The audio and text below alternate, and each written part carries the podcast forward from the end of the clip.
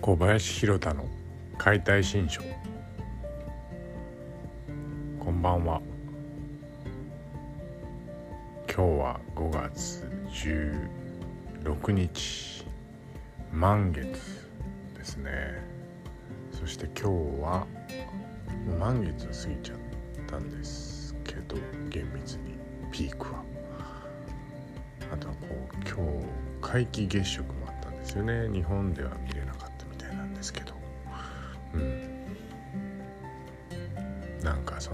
ペシャルな日ですね。そして今日は旧暦でも4月16日。さてこっから月が欠けていって30日には新月。そしていよいよ前半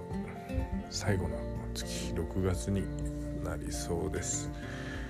えっ、と僕はですね5月は22日が長崎29日が鹿児島で、えーまあちょっと25とかあたりもしかしたら福岡入るかもしれませんけれども、えー5月下旬は九州ツアーに行ってきます。420バンドメソッドっていうのを考えましてそれがなかなかね調子がいいんですよ。もう一つはゼロポジションストレッチっていうのも考えたんですけどまあこの2つだけやっとけば体は調子いいかなっていう感じの、まあ、コンディショニングです。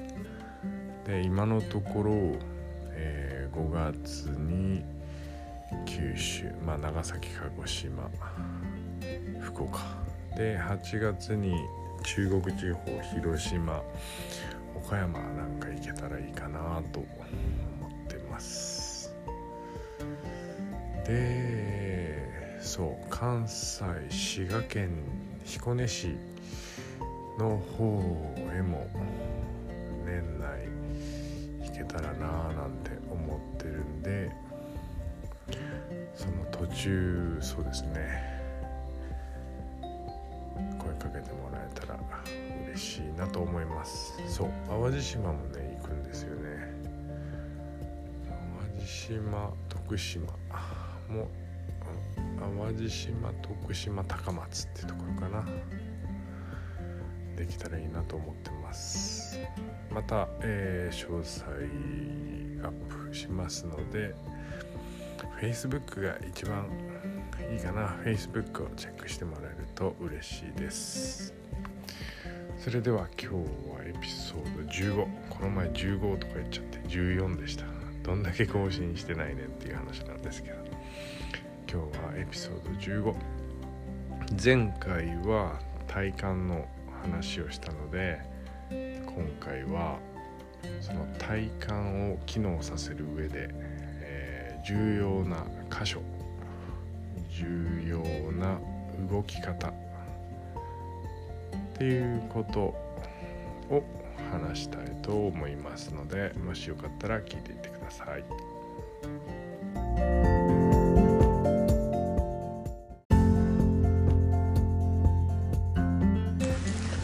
さて股関節っていうことでお話をしていこうと思うんですけど実はこの小話がですね、えーオープニング収録してから1週間以上経過してるっていういや2週間経過しちゃうんじゃないかっていう感じになっちゃって今は、えー、420バンドメソッドリリースツアー途中の阿蘇からお届けしてます。そう。阿蘇ね。いやいやまあこの旅の話はまた今度にしましょう。旅の話は今度。すごいあのー新しい土地に行って新しいものに触れてやるともうインスピレーション爆発っていう感じで。そのインスピレーション爆発したのを全部キャッチして忘れないでいようとするのが大変なんですけど忘れちゃったことは忘れちゃったことで今必要なかったことなんじゃないかなと思うのでまたアイディアと巡り合うのを待ってねまたその時に思い出していけたらいいかなと思います。そうそんなこんなで今日は、えー、旅の途中ポッドキャストのオープニング収録から10日ほどが経過しましたけれども股関節について話していきたいと思いますあの体幹っていうのはもうほんといつからできたか不思議な言葉で僕の記憶では多分2000年ぐらいから出始めた使われ始めた言葉なんですけどそれまで体幹っていうものはなかったんですよね日本には。だけどある時からなんか体幹トレーニング体幹トレーニングってなってきて確かにこう体幹を安定させるのはめちゃくちゃ大事なんですけどそもそも体幹と手足がつながってなかったら全く意味がない。体だけギュッて固まってるけど足がぐにゃぐにゃとか手がぐにゃぐにゃとか本当何の意味もないんですよね。でそういうことで言うとプランクとか実は全然意味がないというかそれこそ形式上のものですよね。こう何かの資格と一緒です。ただのそれは評価というかそういうものでしかなくって動きが安定するっていう本質からはちょっと離れてるんじゃないのかなっていう感じです。ということで体幹肩からお尻まで昔は胴体って呼ばれた部分ですよねその胴体を体幹を安定させるために必要な関節っていうと股関節になりますで股関節ってみんなあんまり考えたことないと思うんですけどすごい面白い構造をしててその面白い構造っていうのがもう動きが自由自在になるっていう点ですごい面白いんですよね。前にも後ろにも右にも左にも動くし。だからこう開脚なんかもできないよりかは絶対できた方がいいっていうよりかは機能的には絶対誰でもできるんですよね。絶対誰でもできる動き赤ちゃんでもするじゃないですか。でその誰でもできる動きをする。あるいはできなくしてるのは自分なんですよ。でそれはどういうふうにできないようにしてるかっていうと動きをもう固めちゃってるんですよね。あのテンプレ動きのテンプレができてるんです。朝起きて椅子に座る。トイレも洋式便座に座る。学校に行っても仕事に行っても電車に乗ってもバスに行っても股関節はキュッとこう縮めて座るっていうことを僕らはやるんですけどそれを開くとか後ろへ持っていくとかそういうことって実はほとんどやってないんですよね。で股関節の構造を見るとソケットになっててあの電球をはめ込む時にキュッキュッキュッキュッって回すじゃないですかああいう感じなんですけど電球はこうネジ渦巻きでこう止めるんですけど股関節はそのネジじゃなくて電球の側丸っこいところがカポってこう穴にはまってる状態なんです。なので基本的にはその真ん中の丸っこいものがぐるぐるぐるぐる動けばどっちの方向にも動かせて左右ともに引っ張り合うこと。でバランスをとる。地面にしっかり着地。地面にしっかり重さを伝えることができれば体幹っていうのはおのずと安定してくるわけです。で可動域が例えば、まあ、振り幅が10あるものだとして日常生活で3ぐらいしか動いてなかったら股関節の可動域あるいはその運動能力の評価っていうものは3止まりです。本来は10あるんですけどね。でいきなりなんかその3の状態で体幹トレーニングしても動かない部分をさらに動かなくするんでなんか強くなってんだかどうなんだかっていう感じ。でさらに言うと股関節。例えば、まあ、プランク。っていうのは股関節はまっすぐの状態のまま止めるんですよ。でまっすぐな状態で止めるのが上達したってね動いた状態足を横に蹴った状態とか前に後ろに出した状態では何も機能しないみたいなことになっちゃいます。なのでまあその股関節の使い方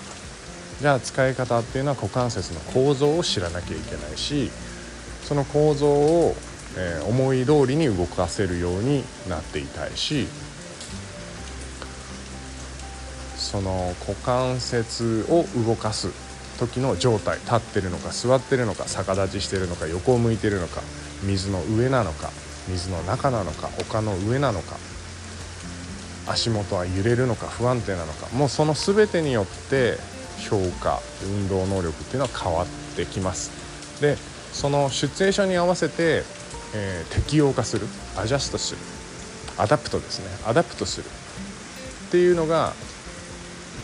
すごい、えー、体幹トレーニングとしては重要な要素になるんですがなかなかそういうことを気づいてる、えー、指導者っていうのがいないのが現状です、まあ、考えたらよくわかるんですけどね。あの赤ん坊の動きを見てるともうそれがまさに体幹トレーニングで誰に習うわけでもないけど2本足で立つし走るしっていう風に進化するんですがまあ大人になった我々の、えー、行動範囲なんかはすごく、えー、狭まるので活動量っていうのも狭まってくるのでどうしても何かそういうことが必要になってくると。でえっ、と僕のやってる420バンドメソッドっていうのはまあ一つ、え、バンドを使いながらその股関節のあらゆる動き方であったりとか股関節と、えー、体幹とをつないで足と上半身をうまく、えー、合わすみたいなようなことを、えー、自分で動きながら。でその動きっていうのがこう日本的な動きですね、まあ、正座なんかも含めてですけど日本の昔からあった神楽であったりとか阿波踊りであったりとか沖縄のカチャーシであったりとかそういう日本古来の動作っていうのが実は体幹トレーニングだったんですね。でそう考えると武士が腰に大小を刺して歩けたのも納得がいくというかねあの農民も、まあ、戦国時代とかあの普段は農民なのに足軽兵として戦争に参加するわけじゃないですか。争いにね。それの桑鎌っていうのを刀に持ち替えてそれで無人に動けるっていうのはまた一つあの我々に与えられたギフトなんじゃないかなと思います。本当ね僕ら日本人なのに日本人のことを知らなくてもう本当に侍がいたのかどうかすら危うい。そんな僕らは、えー、日本人的な感覚でいると思うんですけど本来の日本を取り戻すことでその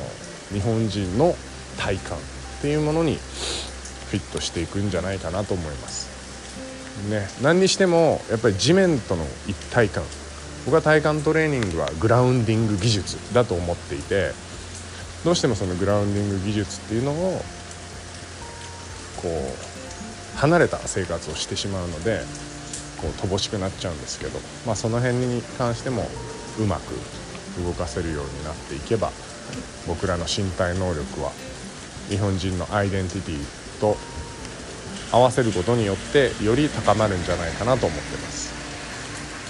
あの股関節の動き方に関してこのエピソードと連動してこんなことこんなストレッチをやってるよっていうのを YouTube に上げているので YouTube の方もチェックしてみてください。そちらはね動画でアップしてます。あ YouTube じゃないや。えっ、と Facebook の方かな。Facebook の僕の個人のページになるかとは思うんですけどまた見てもらえたら。ちょっとリンクを、えー、僕のブログの方に